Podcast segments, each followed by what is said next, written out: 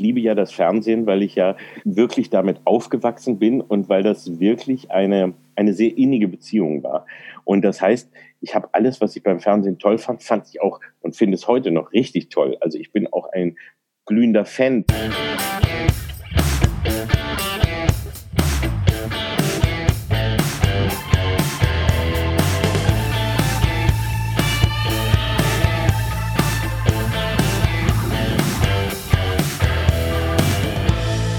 Nonstop Nomsen macht Laune. Nonstop Nomsen Folge 30. Servus und herzlich willkommen.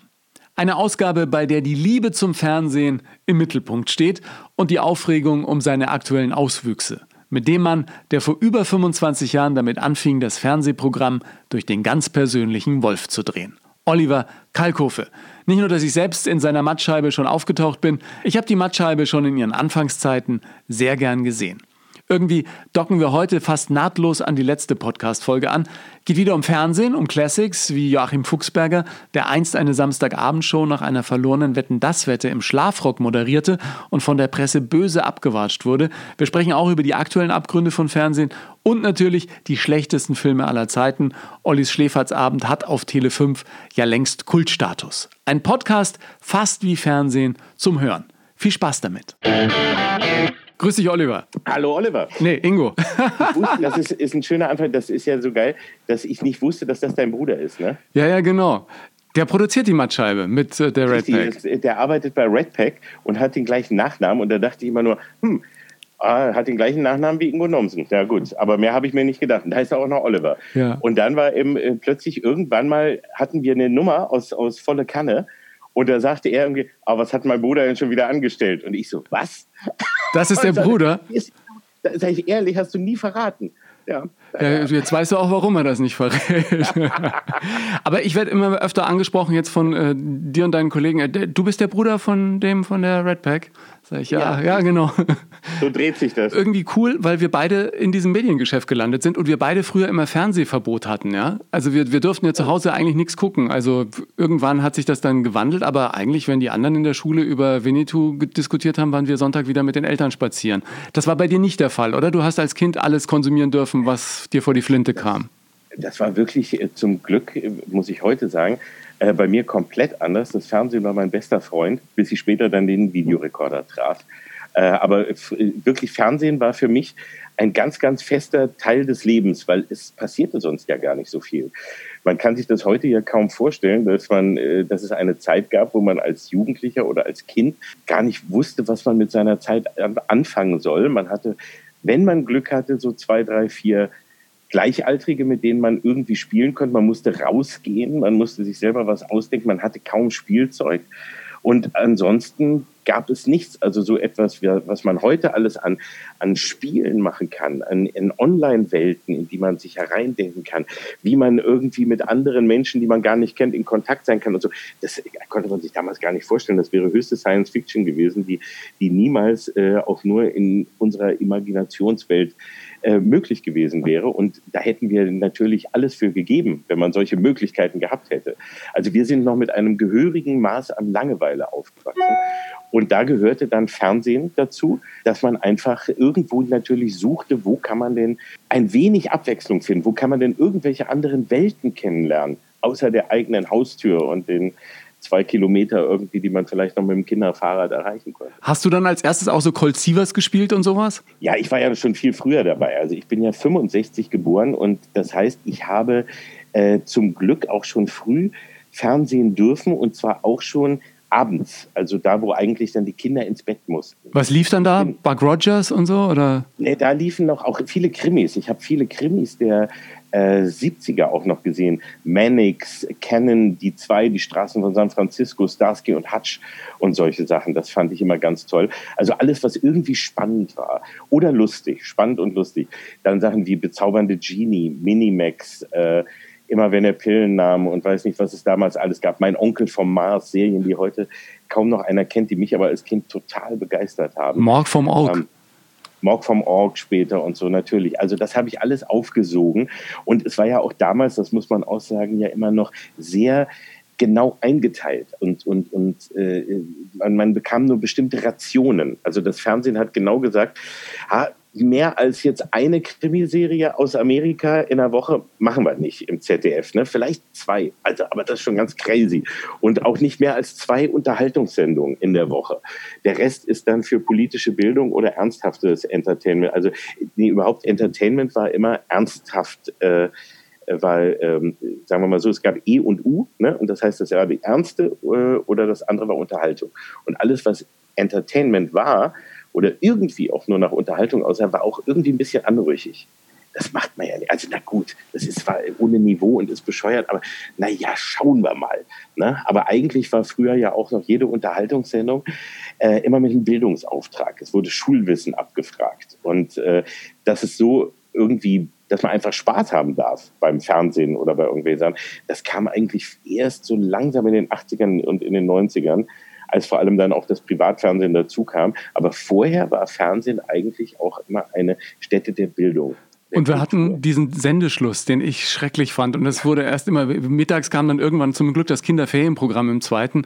Äh, damit ja. bin ja ich dann irgendwie sozialisiert worden. Aber der erste Videorekorder, den mein Onkel hatte, das war für mich auch wie, wie das gelobte Land. Ne? Plötzlich konntest ja. du stundenlang gucken, wenn Onkel schon im Bett war und die Tante und keiner geguckt hat, dann hast du geguckt. Was, was sind da deine ersten Videoerlebnisse? Hast du auch so brutales Zeug geguckt, wenn es dir in die Finger kam? Oder? Äh Nee, ich war am Anfang auch immer eher ängstlich. Also ich hatte auch vor den vor, vor Filmen, die äh, ab 16 oder 18 waren, hatte ich einen hohen Respekt. Und wenn dann irgendwie ein, ein gruseliger Trailer kam für der Weiße Hai oder irgendwie sowas im Kino, dann habe ich auch richtig Schiss gehabt. Also da dachte ich mir, oh, das, oh Gott, das ist noch viel zu heftig für mich. Nein, ich war vor allem, äh, bin ich groß geworden mit, äh, mit Schirmscham und Melone. Emma Peel und John Steed. Das war meine Erweckung quasi im Fernsehen. Das habe ich als ähm, ich glaube so mit zwölf oder so wahrscheinlich das erste Mal gesehen im, im Spätprogramm vom NDR in der Wiederholung.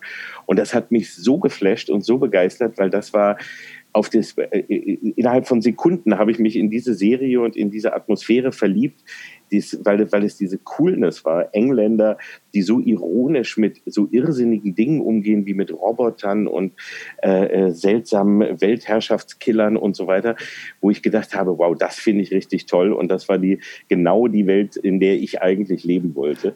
Äh, später kam dann James Bond und so etwas noch dazu, aber mit Schirmschein Melone war das erste. Dafür habe ich mir einen Videorekorder angeschafft, um alles aufzunehmen. Ich habe sogar mein Konfirmationsgeld dafür ausgegeben, um mir einen Super 8 Projektor zu kaufen, weil es nämlich äh, vier Folgen in Schwarz-Weiß, die es nicht im deutschen Fernsehen gab, die man nur für Super 8 synchronisiert hatte damals, äh, die, die konnte man kaufen, war für ein Höllengeld damals. Und da habe ich, mein, hab ich nur dafür gespart und mein ganzes Konfirmationsgeld dann dafür, dass ich mir so einen Projektor kaufen konnte, eine Leinwand, und diese, diese vier Filme. Und das waren dann halt also vier schwarz-weiß 45 Minuten Folgen, die ich in, in, in Rollen, also in, auf Filmrollen hatte.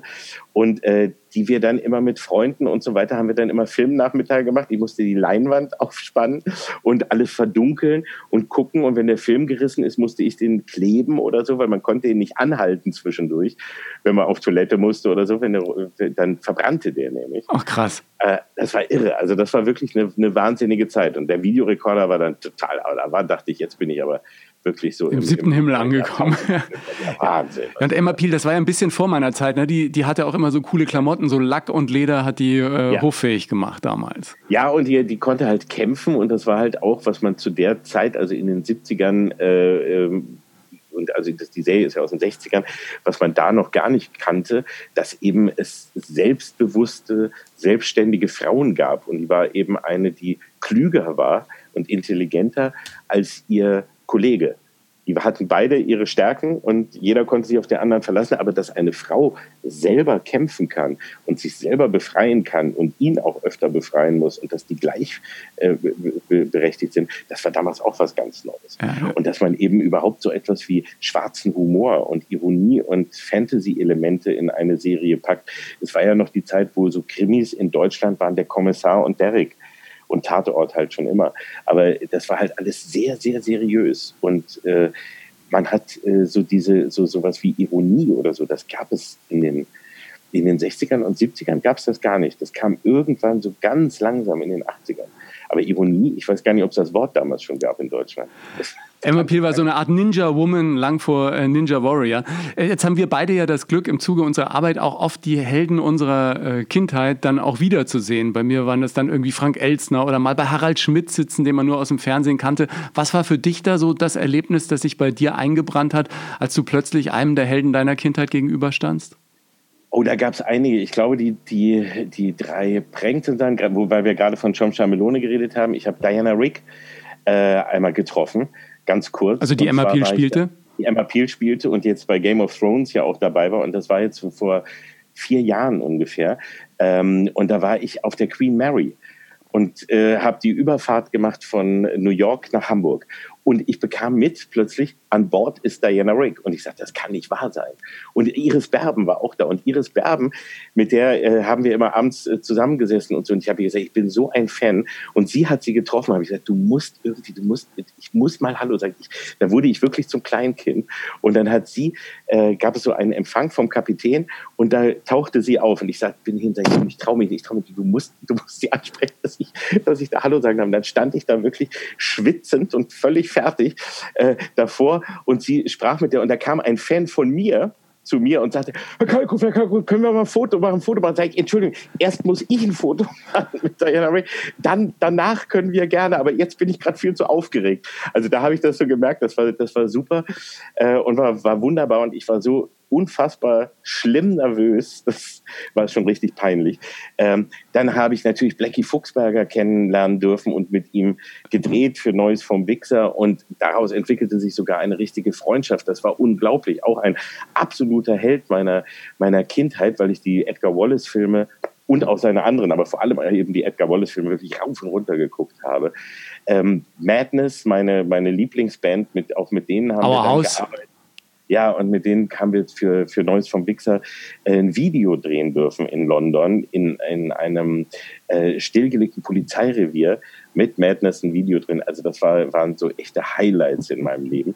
Und ich erinnere mich, ich habe Bud Spencer äh, getroffen zweimal sogar. Und beim ersten Mal, da hatte Christian Becker von Redpack so ein Geburtstagsessen für ihn gemacht, weil er mit ihm drehte. Und dann bin ich da auch hin und habe mit ihm gesprochen. Und da habe ich mich auch verhalten wie der letzte Vollidiot. Das ist wirklich so super. Aber ist das nicht einfach sagt, schön, wenn man dann wieder zum Kind so wird, oder ja. so ein bisschen? Ja. Und ich dann, oh, I'm a big fan. Und ich habe ihm auf Englisch irgendwie so alles erzählt, wie begeistert ich bin. Und da war eine Übersetzerin immer dabei und sagte immer, ähm, der, der, spricht gar kein Englisch. Also Deutsch, Deutsch versteht er äh, ein bisschen, kann er nicht sprechen, aber versteht er ein bisschen, aber kein Englisch. Ich so, yes, yes, of course, of course. Und habe ihn dann weiter in Englisch, but I love you, habe dann weiter erzählt und ich war so blöd, also da habe ich so richtig gemerkt, äh, wie, wie furchtbar man sich fühlt. Deswegen versuche ich auch immer, wenn mich Leute ansprechen, dann so, so, so verständnisvoll und so nett wie möglich zu sein, weil ich dieses Gefühl genau kenne und genau weiß, wie furchtbar peinlich man sich dann selber da äh, benimmt, aber einfach aus Bewunderung und aus Freude und aus, aus Liebe heraus, ja. Also ja. das ist einfach toll. Jetzt, wo du Blackie Fuchsberger sagst, das ist ja so ein äh, Klassiker dafür, wie ähm, sich das Ernsthafte, die ernsthafte Schauspielerei dann mit der Show äh, auch vertragen können. Ne? Er war einer, einer, der ja wirklich da zwischen den Welten gewandelt ist. Und für mich ist er immer als der in Erinnerung, der dann wirklich mal im Schlafrock äh, eine yeah. Samstagabendshow moderiert und damals ordentlich auf den Sack bekam, ja. wie man das nur machen könnte, was, was ich nie verstanden habe, schon als Kind nicht. Ja, man, man kann sich das einfach nicht vorstellen. Was ich ja vorhin schon sagte, so etwas wie Ironie und Humor gab es wirklich in der Zeit im Fernsehen nicht. Man nahm sich unfassbar ernst. Alle Menschen nahmen sich unfassbar ernst. Es war absolut üblich, dass jeder erwachsene Mann im Anzug herumlief, also in, bei fast allen Arbeiten. Man hatte einen Anzug und eine Krawatte. Äh, gebunden und man war sehr ernst, man machte keine Scherze. Also das machte man vielleicht nach ein paar Schnäpsen privat mal, aber dazu gehörte dann auch ordentlich Alkohol und äh, dann musste auch deutlich gekennzeichnet sein, dass man Scherze machte. Aber ansonsten im Berufsleben oder sonst wo überhaupt nicht und im Fernsehen auch nicht. Und auch die Moderatoren, wenn man sich die Sendungen anguckt, wenn man sieht, Wim Tölke früher, wie der moderiert hat, das war so steif, so ernsthaft, so äh, äh humorfrei. Zwar ein Lächeln dabei, ein leichtes, aber mehr war da nicht. Immer so eine Bettschwere, ne? Ja, ja. Und dass jemand dann wie Kuhlenkampf kam, der so eine Art Stand-up machte, was man in Deutschland überhaupt nicht kannte, äh, und dabei einfach so ja, er selber war. Das war ungewohnt. Dass jemand wie Rudi Carell später kam, der das alles nicht so ernst nahm und einfach, äh, ja, einfach guckte, was ist unterhaltsam und wir wollen einfach Spaß haben. Das war vollkommen neu. Und deswegen war das eben damals am Samstagabend. Samstagabend war ein heiliger Abend für die Deutschen. Und deswegen, auch heute gibt es ja immer noch Sätze wie, ist das Samstagabendunterhaltung? Der Samstagabend, da gab es entweder einen hochklassigen Spielfilm für die damalige Zeit oder eben eine Unterhaltungssendung. Und da setzte man sich mit der Familie zusammen hin und da wollte man adäquaten, das heißt damals auch kulturell anspruchsvoll unterhalten werden. Und da musste natürlich der, der Moderator tipptopp gekleidet sein und super seriös und ernst. Und wäre da schon einer einfach mal so ohne Krawatte aufgetaucht, wäre schon ein mittelschwerer Skandal gewesen. Aber ein Nachthemd, das war einfach eine Entweihung, eine Entwürdigung. Das war wie in der Kirche irgendwie äh, äh sich, was weiß ich, den, das Weihwasserbecken ausschütten oder, oder da Brausepulver reinschütten oder so. Da wären die Leute ausgerastet damals. Und so, so diese Art von Humor, sich einfach nicht selber ernst zu nehmen, das war damals unfassbar. Und das haben ihm zu der Zeit auch viele richtig übel genommen. Wie hat er, er das damit dann kein ernsthafter, er war damit nicht mehr seriös. Er, war, er wurde von vielen nicht mehr richtig ernst genommen danach. Wie hat er das im Rückblick betrachtet? Also ich habe das immer, also ich habe gemerkt, dass es ganz viele Momente in seinem Leben gab, wo er auch nicht verstanden hat, warum die Menschen darauf so reagiert haben und wo er mit dem, was wir heute eben so als Shitstorm kennen und was jeder Jugendliche eigentlich schon in seinem Leben wahrscheinlich wöchentlich oder so erlebt, wenn er irgendwie einfach nur bei äh, einem der Social-Media-Netzwerke ist. Aber damals war das halt etwas ganz anderes. Das heißt, wenn dann plötzlich die Telefone heiß liefen im Sender und es äh, äh mehrere hunderte oder tausende von Postkarten und Briefen irgendwie eintrafen, dann war das ein, war das ein Schock. Und es gab ja auch noch nicht die Menge von Medien. Aber wenn da dann drei oder vier Zeitungen oder Zeitschriften äh, geschrieben haben, wie, wie kann man sich sowas nur erlauben und so weiter, da hat er schon echt gewirkt. Das war damals ähm, dann plötzlich, dass das äh, auch ganz schnell eine Karriere kippen konnte. Und ich glaube, es hat ihn schon getroffen und verletzt, weil man eben damals auch noch nicht, wie gesagt, selbstironisch damit so umgehen konnte, sondern plötzlich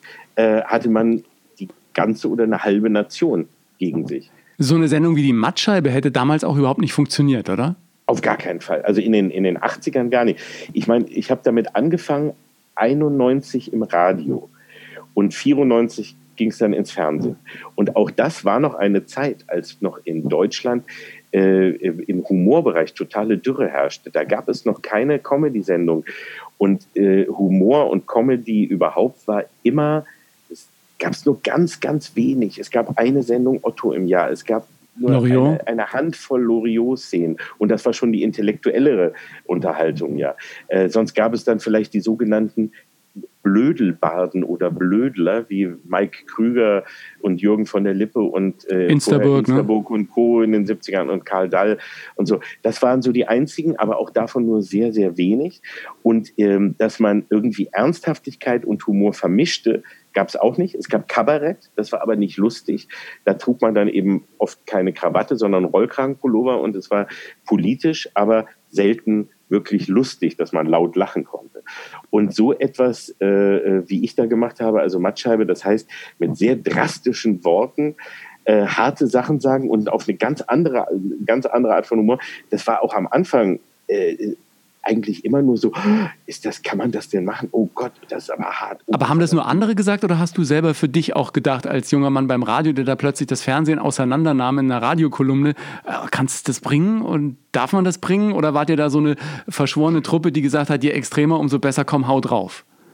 Es war eine, ja, es war schon ein, eher so, dass wir einfach das gemacht haben, worauf wir Lust hatten. Und immer dachten, äh, warum gibt es denn diese Grenzen? Also was, was wollen die eigentlich von uns? Wir wussten aber, dass, sie, dass es sie gibt und wir wussten auch immer, dass wir da auf einem ganz schmalen Grat wandeln beim Frühstücksradio, ähm, weil wir waren eher geprägt durch Humor wie Monty Python und äh, äh, vielleicht noch dann äh, Filme wie Airplane, Naked Gun und so weiter und so fort. Aber eher so der britische Humor und Monty Python waren unsere Vorbilder. Und die Engländer waren uns halt schon immer eine ganze, einen ganzen Schritt voraus. Und so etwas Anarchisches wie Monty Python's Flying Circus, was bei uns ja auch erst später dann bekannt wurde, war in Deutschland natürlich überhaupt gar nicht denkbar.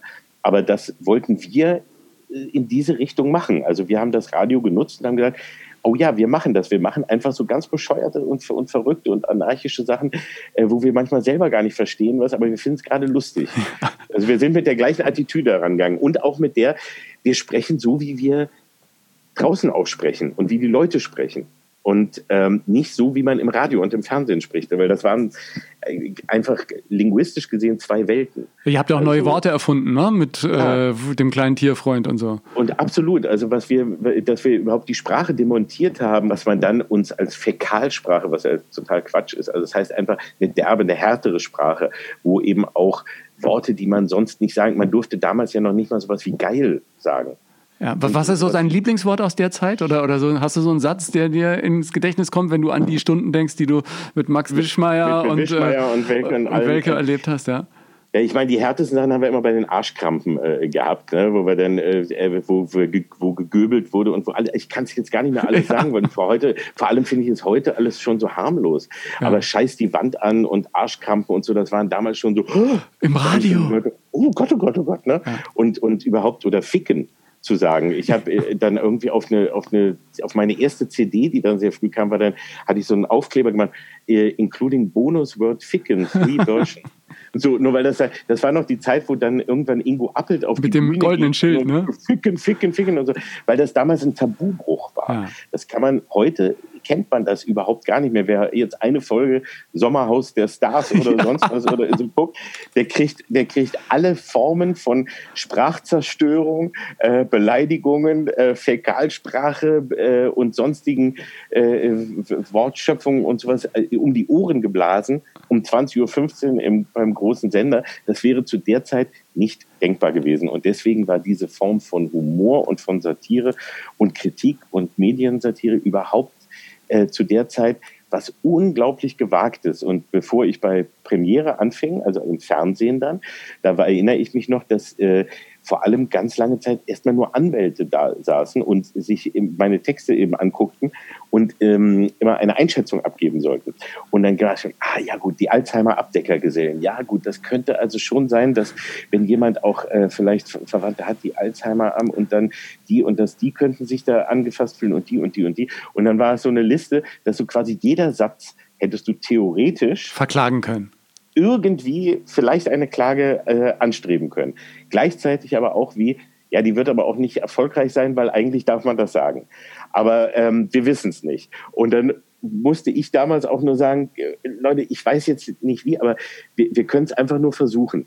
Wir können nur sagen, legt euch irgendwo ein, ein, äh, eine kleine Summe beiseite für den Fall, dass es eine Klage geben sollte. Aber wenn ihr jetzt Anwälte beschäftigt, mit denen wir das diskutieren, dann kann ich nicht einen einzigen Text schreiben und wir werden nicht einen einzigen Sketch ausstrahlen, weil einfach viel zu viel theoretische Angst besteht. Ja, heute, und, letztes Jahr habt ihr ja 25 Jahre Mattscheibe gefeiert. Ja. Bist du ja sogar ein Mensch, nach dem ein eigenes Gerichtsurteil benannt wurde. Ne? Irgendwann hat jemand geklagt, allerdings ja. erfolglos, ja, erfolgreich für euch. Da bin ich sehr stolz, dass es äh, ein BGH-Bundesgerichtshofsurteil gibt, äh, was als Kalkofe-Urteil bekannt ist. Und das war so, in, gleich zu Anfang 94 hat Fremantle die Firma geklagt, aber auch nur dadurch, dass sich aus äh, sehr seltsamen und bizarren Gründen der, der damalige Geschäftsführer oder einer der Verantwortlichen persönlich irgendwie angefasst fühlte und dachte, ich will, will persönlich ärgern. Ich hatte aber überhaupt gar keine Ahnung, welche Sendung von wem war. Es hatte überhaupt nichts damit zu tun. Aber der fühlte sich persönlich angefasst und hat fünf Klagen losgelassen also das heißt, ich hatte zu der Preis ist heiß, äh, Familienduell und zu mehreren Sendungen halt was gemacht. Und dann gab es Klagen wegen Beleidigung, wegen Lizenzrecht, wegen Urheber, bla bla bla. Also er hat irgendwie alle Möglichkeiten ausgeschöpft.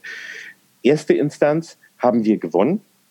Also Premiere. Dann ging es in eine zweite Instanz, die extrem bizarr war, weil da ein Richter war, der fand Fernsehen scheiße, hat gesagt, er guckt sich nichts an. Er hat von Medien keine Ahnung. War in München, also auch nur, dass man mal sagt, äh, äh, Rechtssystem.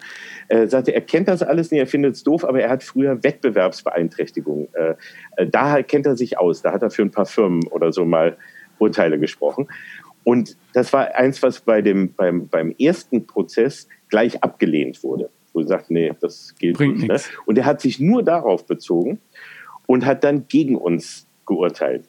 Und das war ein, selbst die, selbst die Anwälte der Gegenseite haben gesagt, er muss sich die Sachen wenigstens angucken. Dann, der hat bis zum Ende, es wurde, glaube ich, fünfmal vertagt und er hat es nicht angeguckt und hat dann trotzdem einfach ein Urteil gefällt. Und das war gegen uns. Da dachte ich, jetzt ist alles sowieso vorbei. Und dann hörte es bei Premiere auch auf, weil die ihren, äh, zu Sky wurden und, und wir dann mit der Matcha wieder aufgehört haben. Und dann eines Tages wirklich, ohne dass ich es wusste, las ich selber in der Zeitung, dass es ein BGH-Urteil gerade unter meinem Namen gab, weil es war ja eben noch vor Internet und so. Ja. Und ich las es echt in der Zeitung und habe nur angerufen und gesagt, sag ich, was ist denn da los? Was war denn da? Wer, hieß es, ja, ja, äh, Premiere war jetzt vom Bundesgerichtshof. Und da haben wir endgültig final Recht bekommen, dass ich das darf, dass man das sagen darf, dass man satirisch damit umgehen darf, dass man eben auch Ausschnitte benutzen darf, wenn man daraus ein eigenes Kunstwerk veranstaltet, also das dann weiterführt. Ja. Nicht, wenn man sich einfach hinstellt und sagt, haha, das ist lustig, wie bei Raab später, der sich auch darauf berufen hat, aber da wurde das nicht anerkannt. Aber dadurch, dass ich das ja weiterspiele oder dann äh, direkt kommentiere und darauf eingehe, ist das erlaubt. Und das ist das Urteil, was als Kalkofe-Urteil beim BGH festgeschrieben ist. Und du hast ja auch schon relativ früh 96 den Grimme-Preis für die Mattscheibe bekommen. Das hat ja. dich auch gleich mit dem Team am Anfang schon sehr beflügelt, oder? Denke ich mir, wenn man dann plötzlich aus der ernsten Richtung auch dieses Gütesiegel bekommt, dann kann man doch viel befreiter noch äh, ans das, Werk das, gehen. Äh, das war ganz toll und das war auch zu einer Zeit, äh, wo, wo es nicht hätte besser kommen können danach gab es auch nichts mehr. Also die, die ernsthaften Preise und so haben sich sonst nie wieder an Sachen von mir und anderen wirklich angetraut, weil es dann doch immer auch zu schräg und irgendwie zu, ja, und, und auch sprachlich einfach zu derbe ist. Deswegen gibt es sowas dann gar nicht mehr. Aber damals hatte ich großes Glück und habe wirklich den Grimme-Preis bekommen. Und der hat extrem geholfen, weil es noch eben, wie ich eben ja sagte, zu der Zeit war, wo es immer nur diskutiert wurde, wie darf, ist, darf man das? Ist das in Ordnung? Oh, und äh, ist das nicht doch zu hart und so weiter? Und als der Grimme-Preis kam, hörte dies plötzlich auf. Also das ist auch so toll. Man kann ja diesen Preis zeigen und dann war die Diskussion beendet. Ich weiß noch, an dem Abend der Verleihung kam eine ältere Dame auf mich zu und sagte, hm, ja, äh, mein Sohn ist ein großer Fan von Ihnen. Der schaut immer Ihre Sendung. Und ich habe immer gesagt, das ist Schwachsinn. Da habe ich gesagt, ja, sehen Sie, Sie haben sich geirrt. Ich habe einen Grimme-Preis. Ja, genau. Und sie, ja, hm, das muss ich wohl überdenken. Und dann ging sie weg und hat wirklich so, also es war nicht, sie fand, sie hat echt überlegt, ob sie falsch lag. Und Weil Grimme richtig lag, ne? Zu einem Preis ne, kann man dann sagen, ihr, ihr habt euch geirrt. Ne? Äh, das ist auch äh, einfach so eine, so eine finde ich, auch eine sehr deutsche Tugend. Also wenn dann plötzlich von außen eine Bestätigung kommt, dass etwas gut ist und dass ein seriöses Gremium gesagt hat, nein, nein, das ist in Ordnung, dann sagen selbst die, die vorher es eigentlich, die es eigentlich scheiße fanden oder auch immer noch finden, ja gut, dann, äh, dann habe ich mich wohl geirrt. Dann ist das wohl doch gut. Nein, ich, ich habe mich am Anfang, am Anfang, wenn man dann irgendwie parodiert wird äh, von, von Switch, wir haben ja neulich erst im Podcast mit Max Giermann drüber gesprochen, oder dann auch, wenn man in der Mattscheibe plötzlich auftaucht. Ja. Ich hab, kann mich erinnern, eine Szene mit Armin Rossmeier habt ihr da irgendwie auseinandergenommen, wo wir irgendwie am Anfang der Sendung im Auto fahren. Da dachte ich mir auch, ja, ich hätte es wahrscheinlich an seiner Stelle auch genommen, weil das war auch so ein Moment, da hatte ich, glaube ich, irgendwie einen Redakteur, der sagt, wir haben da eine ganz tolle Idee, ihr setzt euch mit, mit dem Gemüse vor eine, vor eine Blue Box und ihr fahrt dann in die Sendung und dann dachte ich, was, was, was soll das? Ja, ihr tut so, als würdet ihr Auto fahren. Sag ich, ja, dann gib mir wenigstens ein Lenkrad in die Hand. Ja, und dann saßen wir dann plötzlich da in der Mattscheibe. Mein Bruder rief mich an und sagt, wie ist denn das mit den Rechten für die Szene? Können wir irgendwie, sag ich, ach, macht, macht doch, was ihr wollt, ja. ja, aber das ist auch das, das ist ja auch das Schöne, was man äh, äh vielleicht auch nochmal mal klar sagen muss, die, in der Mattscheibe. Ich habe ja auch immer die Momente genommen, die bescheuert sind, also im Fernsehen. Und ich habe im Laufe der Jahre, also hat sich ja auch mein, meine Einstellung oder so geändert, weil als ich anfing im Radio, hatte ich ja auch von nichts eine Ahnung. Also ich hatte ja keine Ahnung von Fernsehen oder wusste ja nicht, wie das wirklich funktioniert. Ich kam vom Studium und äh, bin da reingeschlittert so. Und dann habe ich Fernsehen gemacht und hatte davon auch gar keine Ahnung. Und dann habe ich ja erst so langsam gemerkt, wie das funktioniert. Dann bin ich in andere Sendungen gekommen, die ich nicht selber gemacht habe und habe gemerkt, wie das funktioniert und wie es ist, wenn man einen Beitrag irgendwie macht und so. Und irgendwann, dann nach einiger Zeit habe ich gemerkt, okay, die, die da vorne vor der Kamera sind, die haben oft gar nicht Schuld. Also die werden eben ganz häufig, wirst du zu ganz seltsamen Sachen gezwungen, was ich dann in, im, ich glaube auch, Laufe du sagst, der im, Zeit für bescheuerte Sachen gemacht habe. Es gäbe auch genügend von mir. Ich wollte gerade sagen, ja hasse, wie die Pest ist, wenn du einen Beitrag machst und dann noch Schnittbilder machen. ja, ja, genau, geh mal von. Du gehst dahin, du guckst noch das, du machst mal dieses und hier noch was Lustiges. Und bis ich da irgendwann dann aber auch das Selbstbewusstsein hatte, zu sagen, Nein, ich mache keine Schnittbilder. Ich mache keine solchen Scheiße. Ich mache alles, aber keine Schnittbilder. Und ja, so. Aber ich glaube, das ist echt irgendwie Selbstbewusstsein ja. gehört da auch dazu. Ja. Als ähm, ich beim Fernsehen angefangen habe, äh, stellt man ja auch vieles nicht in Frage und sagt sich, naja, das sind alles Profis. Ähm, das das wird schon, wird schon äh, seine Richtigkeit haben. Ne? Und irgendwann denkt man halt dann. Nicht vorführen. Die werden ja nichts machen, wo du doof aussiehst. denkst, genau. denkst du, manchmal manchmal sehe ich ja auch mit Absicht doof aus. Aber dich verbindet schon eine gewisse Liebe zu den oder na, wie, wie, wie sage ich es jetzt, nach Sommerhaus der Stars kann man es ja nicht mehr ganz so sagen. Also zu vielem, was du durch den Kakao ziehst, hast du ja auch eine äh, schöne innere Verbindung und, und liebst das im Prinzip. Oder kann man das so sagen oder ist das völlig falsch? Ja, kann man sagen. Nein, kann man, sagen. man kann vor allem sagen, ich liebe ja das Fernsehen, weil ich ja wirklich damit aufgewachsen bin und weil das wirklich eine, eine sehr innige Beziehung war. Und das heißt, ich habe alles, was ich beim Fernsehen toll fand, fand ich auch und finde es heute noch richtig toll. Also ich bin auch ein glühender Fan dann von, von irgendwas und kaufe mir auch Merchandising und Tassen oder T-Shirts oder so, weil ich, wenn ich was toll finde. Und wenn du dann merkst, dass aus deinem Fernsehen irgendwie etwas wird, was du nicht mehr richtig wiedererkennst oder wo du merkst, jetzt werde ich verarscht oder warum machen die das oder warum machen die das so schlecht? Es geht doch auch gut, wenn ich woanders gucke oder wenn ich mir das und das anschaue oder warum machen sie denn plötzlich so viel nur von dem einen oder warum machen sie denn so viel nur von dem Schlechten und eben nicht auch mal was von dem Guten und so. Also es ist ja meistens, das Fernsehen äh, ergeht sich ja immer darin, sich selber zu kopieren und immer in irgendwelchen Wellen immer das Gleiche zu machen und traut sich gerade bei uns eben sehr wenig. Und das war einfach so der Grund, dass ich sagte, Moment, da will ich mal, will ich mal drauf hinweisen. Und äh, ich möchte das auch mal zeigen, was richtig bescheuert ist, weil da gehen wir einfach so drüber hinweg und tun so, als wäre das normal. Und ich wollte immer zeigen, nee, guck mal, das ist übrigens nicht normal. Aber hat es nicht immer extremere Ausmaße angenommen, gerade in diesen ja. Shows, in denen Prominente äh, ganz sie selbst sein sollen ja. und äh, plötzlich Dinge passieren, wo du denkst, das äh, hätte es so früher nicht gegeben? Nein, das Fernsehen hat sich, also wenn, wenn ich jetzt äh, zurückschaue, und das ist ja eine erschreckende Erkenntnis, wenn man sieht, oh, 25 Jahre, ein Vierteljahrhundert macht man das schon, jetzt sind es, glaube ich, schon 26, bald 27. Ähm, wenn, und wenn ich dann sehe, wie sich das da wirklich verändert hat, ist es unglaublich, was äh, in kleinen, in kurzen Schritten und wir so unmerklich für, für dich als Zuschauer fast, aber wenn du dann so zurückschaust und denkst, so etwas hätte es damals nicht gegeben, das wäre früher nicht möglich gewesen, im Positiven wie im Negativen. Aber wenn du heute siehst, was ähm, vor allem im Fernsehen für eine neue Art entstanden ist, sage ich mal, was, was Prominente oder Prominenz angeht. Das heißt, früher gab es im Fernsehen nur Leute, die ein bestimmtes Können oder Fachwissen hatten. Also das heißt, man kam gar nicht ins Fernsehen, wenn man nicht ein be bestimmtes Talent hatte, Sänger war, Schauspieler war, äh, eine bekannte Persönlichkeit schon so oder Politiker oder Wissenschaftler und irgendwie ne, irgendetwas konnte. Äh, als sogenannter Normalo, wie man es dann immer nannte, kam man höchstens mal in äh, später, so ab Rudi Carell-Zeiten, mal in eine Game Show und konnte da irgendwie ein bisschen Geld. Äh, oder beim großen Preis, ne? Äh, in die Kapsel Preis oder so. sowas, ne? Ja, und so, das, das dann mal. Aber eben immer nur hochseriös.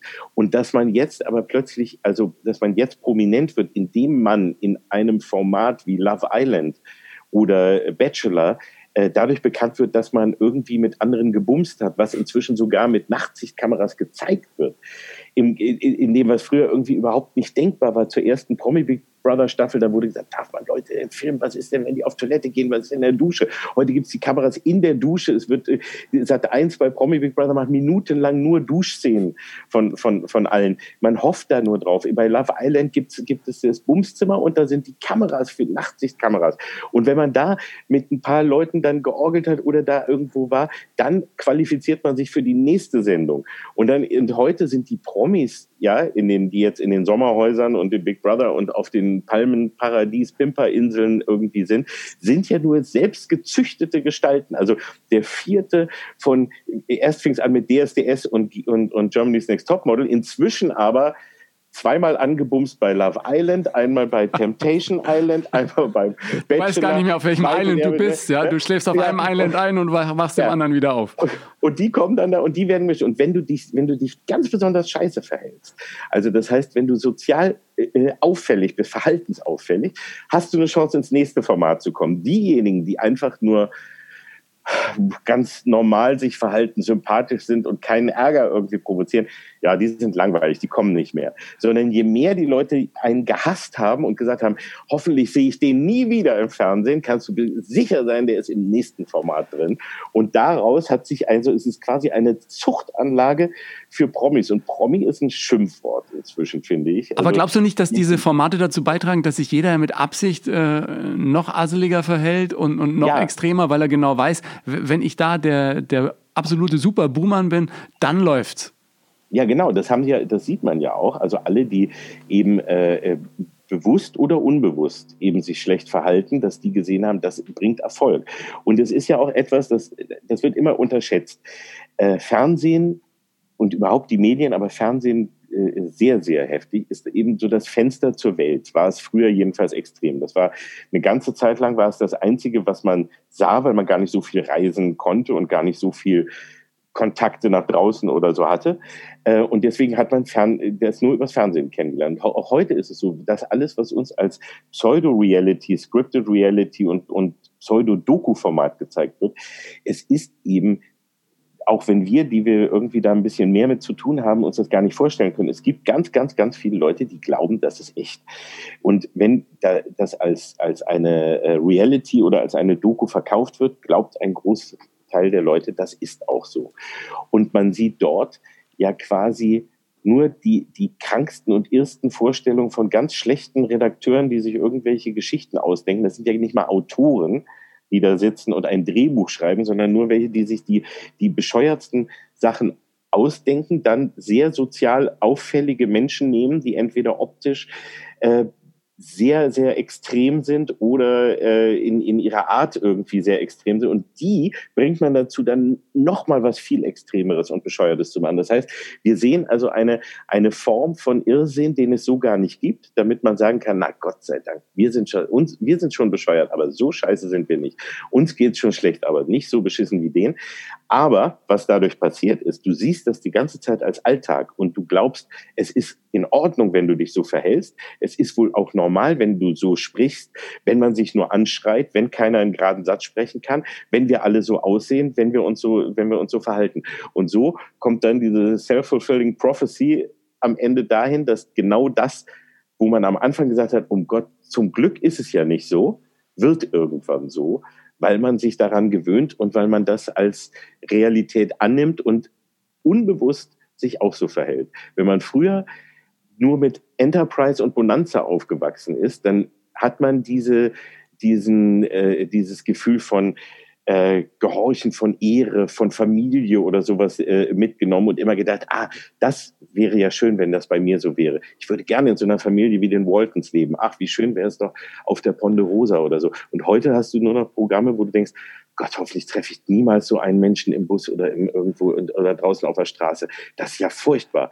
Früher bist du zum Fernsehen geflüchtet, heute fließt du vom Fernsehen also weg. Früher, früher gab es die, die Waltons, heute äh, die Wollnies, obwohl mhm. die, die, sich ja bestimmt auch entwickelt haben. Wenn die Kamera die ganze Zeit dabei ist, dann wirst du natürlich auch ein bisschen anders. Ne? Also ja, ich glaube, dass das für, die, für viele gar nicht so einfach ist. Die stellen sich das dann so entspannt vor und plötzlich hast du dann die Kameras am Hacken und denkst dir, verdammt nochmal, wie komme ich aus der Nummer wieder raus? der Fluch der Öffentlichkeit, den sich gar nicht, den sich die Leute gar nicht vorstellen können und die jetzt heute durch Instagram und andere Sachen natürlich eben auch so geworden sind, wenn du anfängst, dein ganzes Leben zu präsentieren und den anderen Menschen immer zu zeigen und damit und immer äh, toll sein zu wollen. Und die Leute denken oder die, die suchen immer nach Anerkennung. Also meistens ist es ja eigentlich nur ein Schrei nach Liebe, dass du sowas machst, weil du willst irgendwie anerkannt werden. Und dann freust du dich, wenn du plötzlich ein paar Likes hast und so, aber du denkst nie daran, dass du genauso schnell und zwar ein Vielfaches an Hass oder Wut oder sonstiges kriegen kannst, wenn du einmal was machst, was nicht so ist oder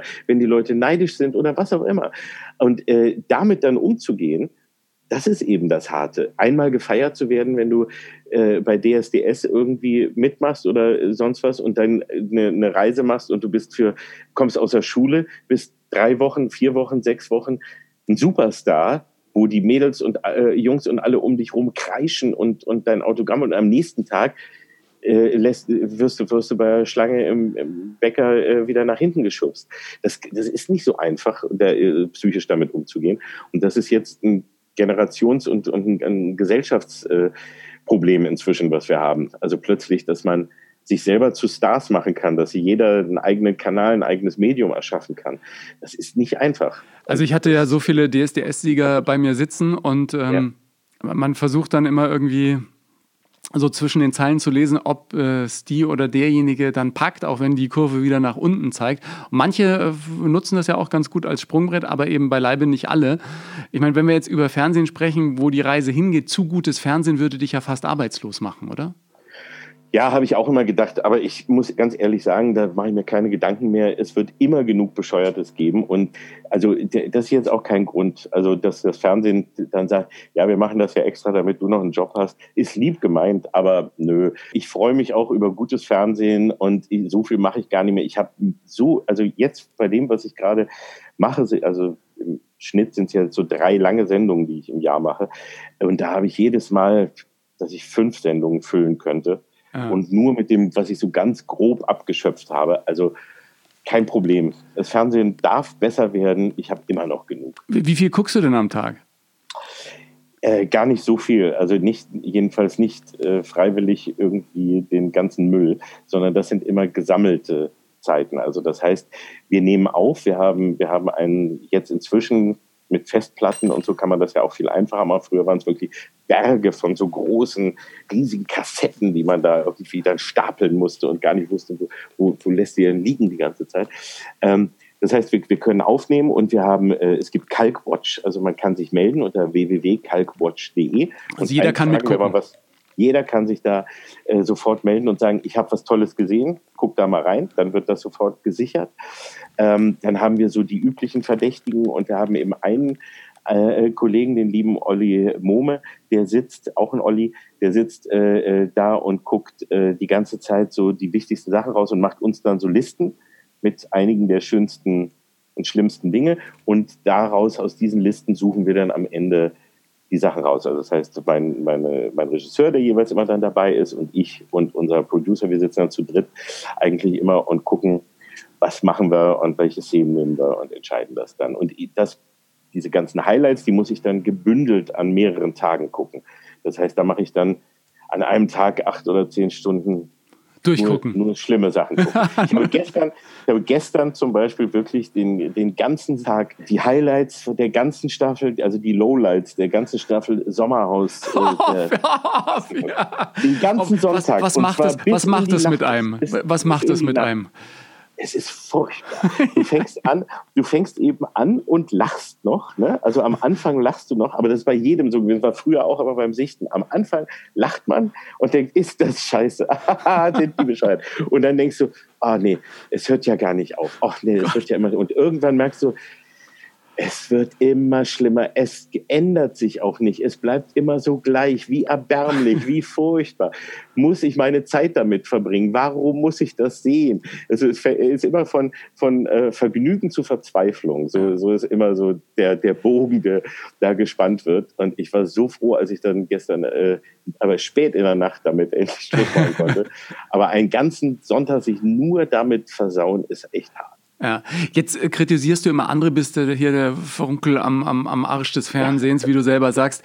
Wer darf dich eigentlich kritisieren? Und wer darf zu dir sagen, ey, das war jetzt aber suboptimal oder bist du das selber dein größter Kritiker? Das Schöne, das Schöne ist, ich, da gibt es keinen Mangel dran. Also das muss ich echt so sagen. Ich, hab, ich wünsche mir das oft so, dass es eigentlich äh, so wäre, wie ich mir das auch früher vorgestellt habe, dass du dann immer nur so entlang schreitest und irgendwer wirft dir Rosenblätter vor die Füße und Menschen applaudieren, wenn du vorbeikommst oder so. Ich freue mich, wenn, wenn mich ab und zu mal jemand positiv draußen erkennt und sagt, ich sehe das echt gern, das ist ganz toll. Da freue ich mich riesig, weil das ist so der Moment, wo ich denke, ach Gott, das ist doch nicht alles umsonst. Aber ansonsten ist der Alltag ja echt nur damit geprägt, dass man diese ganze Scheiße gucken muss, dass man arbeiten muss, sich vorbereiten muss, dass man nur schaut, oh, wie kriegen wir das überhaupt hin, dass du irgendwie nur siehst, was kann ich irgendwie wo noch machen und wie äh, geht, also es ist eigentlich ein ewiger Kampf und ich bin nie auch die ganze Zeit während äh, schon mit Frühstücksradio und so früher. Es, wir haben immer gegen Klagen, gegen Rauswurf und sonstiges gearbeitet ähm, und hatten nie so den Moment, dass wir dachten, es geht uns einfach zu gut. Echt, aber ich denke, das muss doch der, das muss der, der Traumjob für jeden sein, der äh, wie du, wie ich als Kind so Fernsehjunkie war und dann später sich einen Videofilm nach dem anderen reingezogen hat, wenn man professionell den ganzen Tag Fernseh gucken kann, oder? Das, ja, aber äh, ich darf ja nur die schlimmen Sachen gucken. Das ist ja, das, das ist ja leider den, der Fehler im System, den ich mir selber eingebaut habe. Ich darf nur die Scheiße gucken. Ich darf nur schlechtes Fernsehen gucken und für Schläferz darf ich nur die beschissenen Filme gucken. Aber ihr liebt das Hätte doch, oder? Hätte ich mal ein Format erfunden, wo ich nur die tollsten Sachen äh, lobe und, und, und das so lange. Aber das ist halt auch nicht so lustig. Aber ist denn Schläferz ist doch, ist doch ein, ein, die Liebe zum Trash, die da äh, leibhaftig ausgelebt werden kann. Ja, keine Frage. Also ich muss auch ganz ehrlich sagen, so schlimm das dann manchmal ist und auch wenn man sich Tage mit dem Sommerhaus oder Promi Big Brother oder Promis unter Palmen oder sonst wo, wo sie gerade rumhocken, die alten Nervzwerge, äh, das, das ist ganz egal. Äh, es macht einen riesigen Spaß, wenn man sich dann rächen darf. Und bei Schläferz, gerade schlechte Filme von früher, ist natürlich auch für mich wunderbar, weil ich bin mit diesen Filmen groß geworden und habe ganz viele davon im Kino geguckt und habe damals immer gedacht, es wären gute Filme und ich habe sie nicht verstanden, weil ich auch so naiv war, genauso wie beim Fernsehen. Ne? Man ging eben davon aus, das sind das ist hochseriös, das sind Leute, die wissen, was sie tun und du wirst ja nicht verarscht von denen. Das konnte, konnte man sich gar nicht vorstellen. Du bezahlst ja Geld dafür, wenn du ins Kino gehst. Also müssen, das, muss das ja ein guter Film sein. Und wenn der dann mir nicht gefallen hat, ne, dann bin ich wirklich noch so damals rausgegangen und dachte so, hm, vielleicht habe ich es nicht so begriffen oder ist das vielleicht noch nicht, vielleicht bin ich noch zu jung oder irgendwie, ich habe eher die Schuld bei mir gesucht, bis ich dann später erst bemerkte, nein, die haben dich verarscht. Ja. Was, was ist denn jetzt dann für dich der schlechteste Film aller Zeiten? Gibt es auch so eine Art Ranking? Ja, es ist ja immer sehr, sehr subjektiv, ne? was für den einen das Schlechteste ist, für den anderen das Beste und so weiter. Die eine Hälfte sagt, der Titanic ist der schlimmste Film aller Zeiten, gleichzeitig ist er mit der erfolgreichste und andere sagen, ich liebe ihn. Also es ist ganz wurscht. Ähm, aber ich habe einen, ich habe einen in, äh, jetzt in der letzten Staffel gehabt, äh, wo ich sagen muss, der war für mich der Schlimmste bei der Bearbeitung und der, ist wirklich, der war wirklich der Schlimmste und das war Lass Jucken, Kumpel. 1972. So, so eine Art Soft-Sex, äh, ja, obwohl gar ohne Sex, nur soft, ne? Nee, nur Sex, aber nicht mal soft, sondern einfach nur eklig. Also das war, äh, das hat mich deswegen schockiert, weil ich hatte schon mehrere, wir hatten Hausfrauenreport und äh, äh was haben wir, äh, Pudelnackt in Oberbayern und solche Sachen. Also wir hatten schon andere schöne Sachen. Und die hatten immer noch so einen, so einen naiven, blöden Charme, ja. Also ein bisschen Bumsen das Bier dabei und gut, konntest du sagen, ja, ist peinlich, aber okay. Aber bei Las Juckenkumpel, das spielt halt im Ruhrpott äh, 1972, das war nur erbärmlich und das war nur furchtbar und das waren nur Menschen und Charaktere, die du alle verachten, verachten und hassen konntest. Und ähm, wo nichts Schönes, keine Freude, kein Spaß, keine, keine Erotik, kein Gefühl, keine Emotion war, sondern es war einfach nur widerwärtiges äh, Drecksgebumse mit äh, Saufen. Die haben gesoffen, es wurde immer Bier und Korn gesoffen und gebumst. Und zwar ohne Sinn und Verstand und, und hässlich und widerlich. Und der Film, und das war das Schockierende, ist halt nicht irgendein so Bahnhofskino-Ding gewesen, sondern hatte fast vier Millionen Zuschauer in Deutschland hat goldene Leinwände und weiß nicht was bekommen und war der dritterfolgreichste Film 1972 nach Vier Fäuste für ein Halleluja und Der Pate. Und der dritte war Lass Juckenkumpel. Und da sind die Leute für ins Kino gegangen. Also es war und früher nicht alles besser. Nein, es war wirklich gar nicht alles besser. Es war ganz viel, es war auch ganz, ganz furchtbar.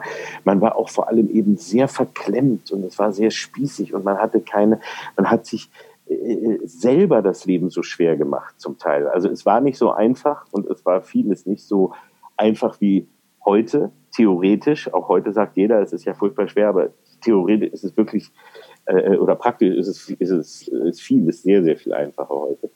Ähm, aber es war eben auch vor allem äh, ja, so, so, so trist und traurig, weil man sich keinen Spaß gegönnt hat. Man hat sich den damals wirklich nicht erlaubt.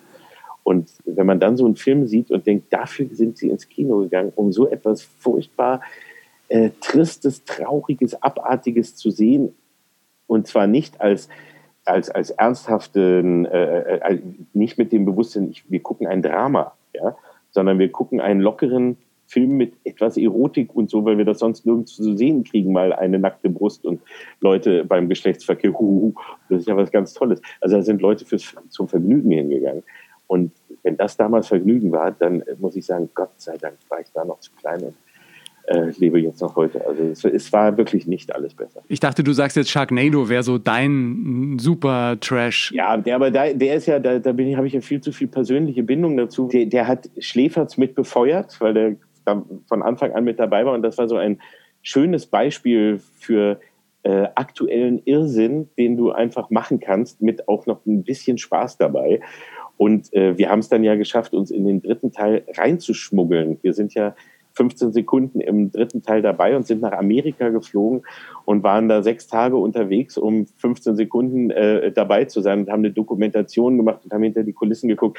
Und das war so geil zu wissen, wir wir, wir mogeln uns in den Film rein, den wir danach sezieren und uns vornehmen. Und in Teil 5 waren wir nochmal dabei und haben den bis zum Ende ja alle sechs begleitet. Und deswegen, das ist ja fast schon so eine, auch, auch eine freundschaftliche Beziehung geworden zu Sharknado. Aber das ist ein schönes Beispiel für, äh, für wirklich Irrsinnstrash. Haie, die im Wirbelsturm angeflogen kommen und so, das ist toll. Und das ist, das ist wiederum übrigens das Schöne an, an Trash, dass eben man da Dinge machen kann, die man die mit bei Einschalten des gesunden Menschenverstands nie tun würde. Wenn du irgendwo hingehst und ich stelle mir immer so dieses äh, erste Meeting vor, wenn man sagt, ja, wir haben eine Idee für einen Film, äh, und zwar sind da Wirbelstürme und da drin fliegen Tausende von Haien und die fliegen dann immer raus und fressen die Leute. Nach 15 Sekunden wäre eigentlich schon Schluss, wenn der erste fragen würde, Moment mal, aber wie können die denn in den Wirbelsturm atmen? Und wenn die da rausfinden, was passiert, dann hier muss es Leute gegeben haben, die gesagt haben, hey, das klingt aber nach einer guten Idee. Das machen wir mal. Und das finde ich dann wieder toll. Und da muss ich sagen, Respekt, wenn man dann einfach sagt, es ist uns scheißegal, äh, ob das geht oder nicht und wie scheiße das ist, aber ey, ist doch lustig, oder? Und wir machen das jetzt einfach mal. Just for fun. Ich meine, bei dir finde ich es ja so toll, dass du zu vielen der Leute, die du dann wirklich echt am Anfang hart äh, vor die Flinte genommen hast, dann am Ende ein gutes Verhältnis geschaffen hast. Zu Achim Menzel warst du am Ende wirklich auch ja. befreundet, oder kann man sagen? Absolut, absolut. Und auch schon äh, recht früh. Und Achim Menzel, finde ich, ist immer wieder äh, das tollste Beispiel und einer der, der, großartigsten Menschen, die ich kennenlernen durfte und wo man nur immer allen zeigen kann, die sich zu schnell aufregen und die sich selber zu ernst nehmen, wo ich immer sagen kann, schaut euch mal bitte Achim Menzel an. Schaut euch mal an, was der für ein für ein Schicksal selber hatte, also was auch seine Geschichte war, was er werden wollte, was er dann wurde, äh, wie er damit umgegangen also ist. Ich kann nur sagen, ich habe ja mit ihm auch irgendwie äh, ja. Sendungen gemacht.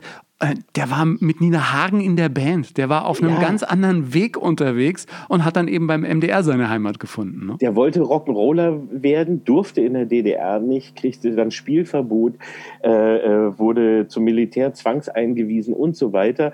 Und hat dann aber immer, weil er einfach wusste, er wollte Entertainer werden, also er wollte Spaß machen für, für die Leute, hat alles noch versucht, von Dach Dachdecker bis Polsterer und so weiter und hat dann äh, äh, sich so langsam hochgearbeitet, dass er wieder überhaupt auftreten durfte und wurde dann, nachdem er mit Nina Hagen gespielt hat und so weiter, so als lustiger Schlagersänger, weil sie halt nicht sowas hatten wie Toni Marshall oder so in, in der DDR und hat das dann gemacht. Und dann kriegte er eine Volksmusiksendung, obwohl er damit nichts am Hut hatte eigentlich und hat die dann präsentiert. Und dann kam ich und habe mich darüber lustig gemacht.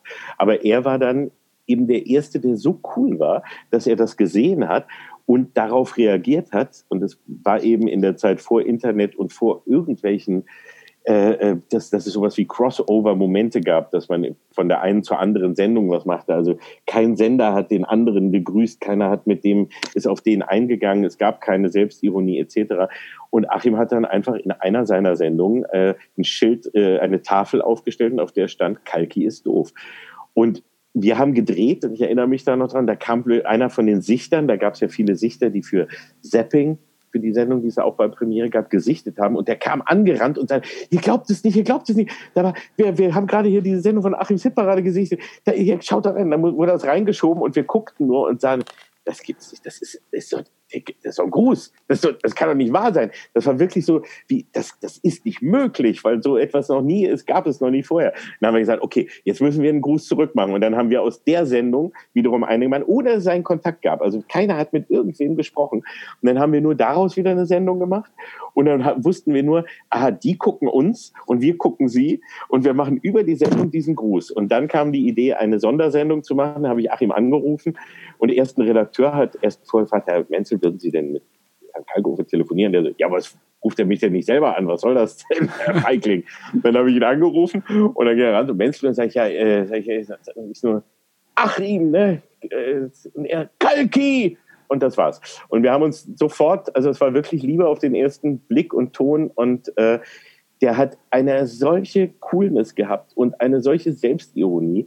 Er hat das, was er gemacht hat, hat er immer ernsthaft gemacht. Also er hat immer versucht, die Leute so gut wie möglich zu unterhalten. Er hat aber selber so viel Abstand zu sich gehabt und er konnte so über sich lachen, dass er äh, niemals irgendwie ähm, da äh, äh böse oder sonst was wurde, sondern er hat immer sein ganzes Leben lang alles lässig lässig, das war, er war der, das ist das beste Beispiel für Coolness.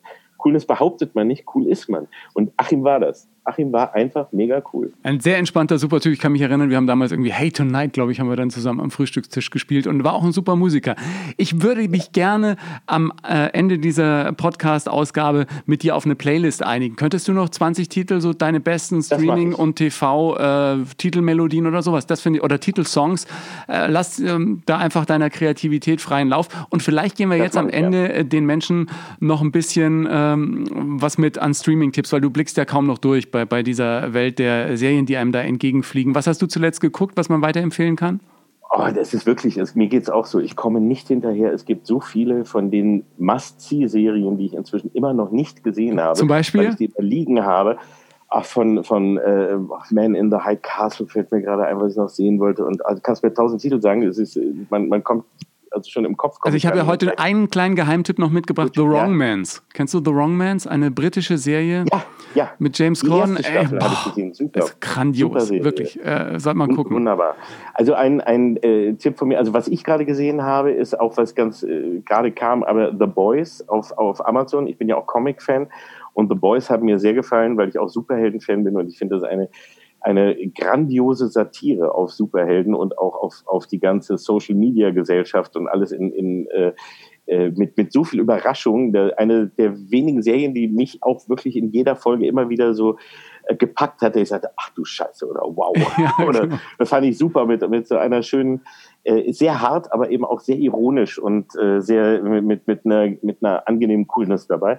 Äh, dann als, als absoluten Geheimtipp, den es jetzt bei Arte in der Mediathek gibt, Inside Number 9. Ah, habe ich auch gesehen jetzt beim Durchflippen.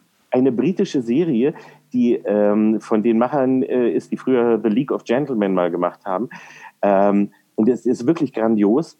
Und zwar ist da der, der Zusammenhang, es spielt immer in einem Haus oder einem Raum oder was auch immer mit einer mit Nummer 9.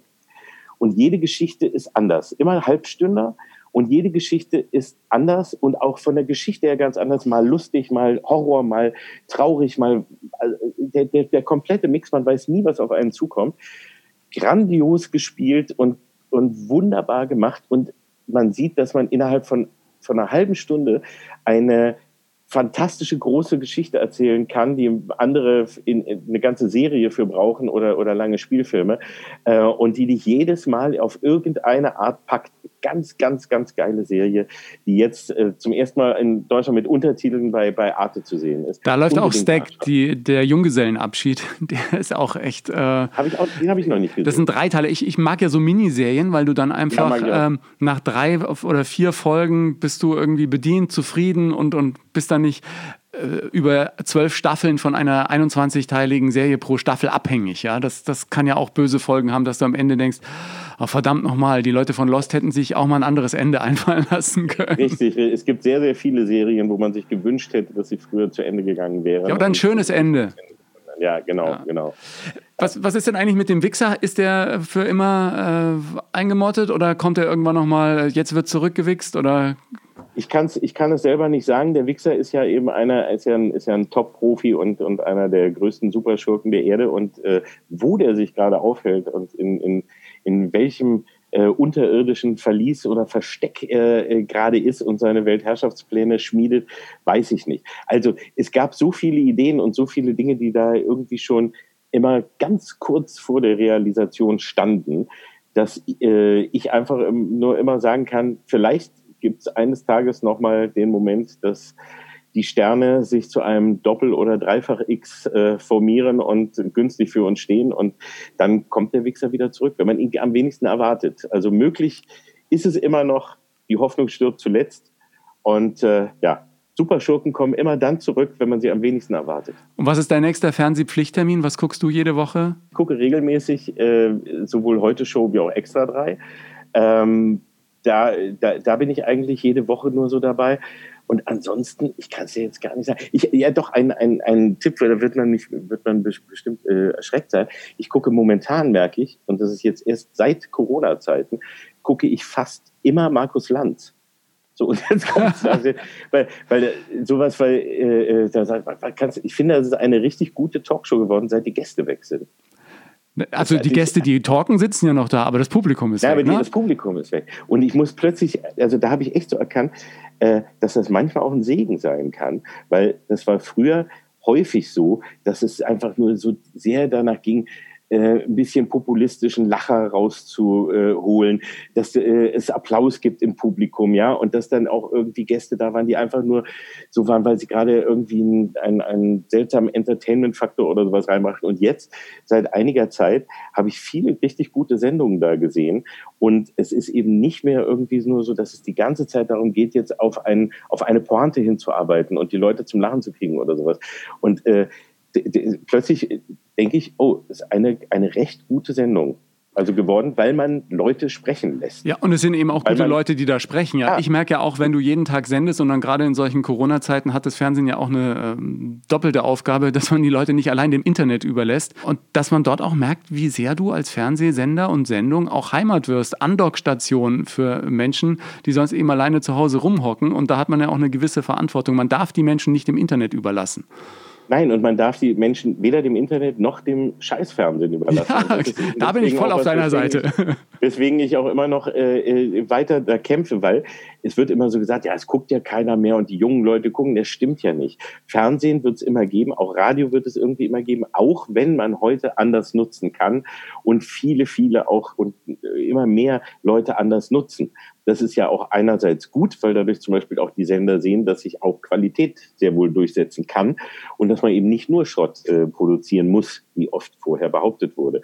Aber trotzdem ist das Fernsehen für einen ganz großen Teil der Menschen, die einfach arbeiten gehen und nach Hause kommen und machen den Fernseher an, Punkt, und gucken, was da gerade so läuft.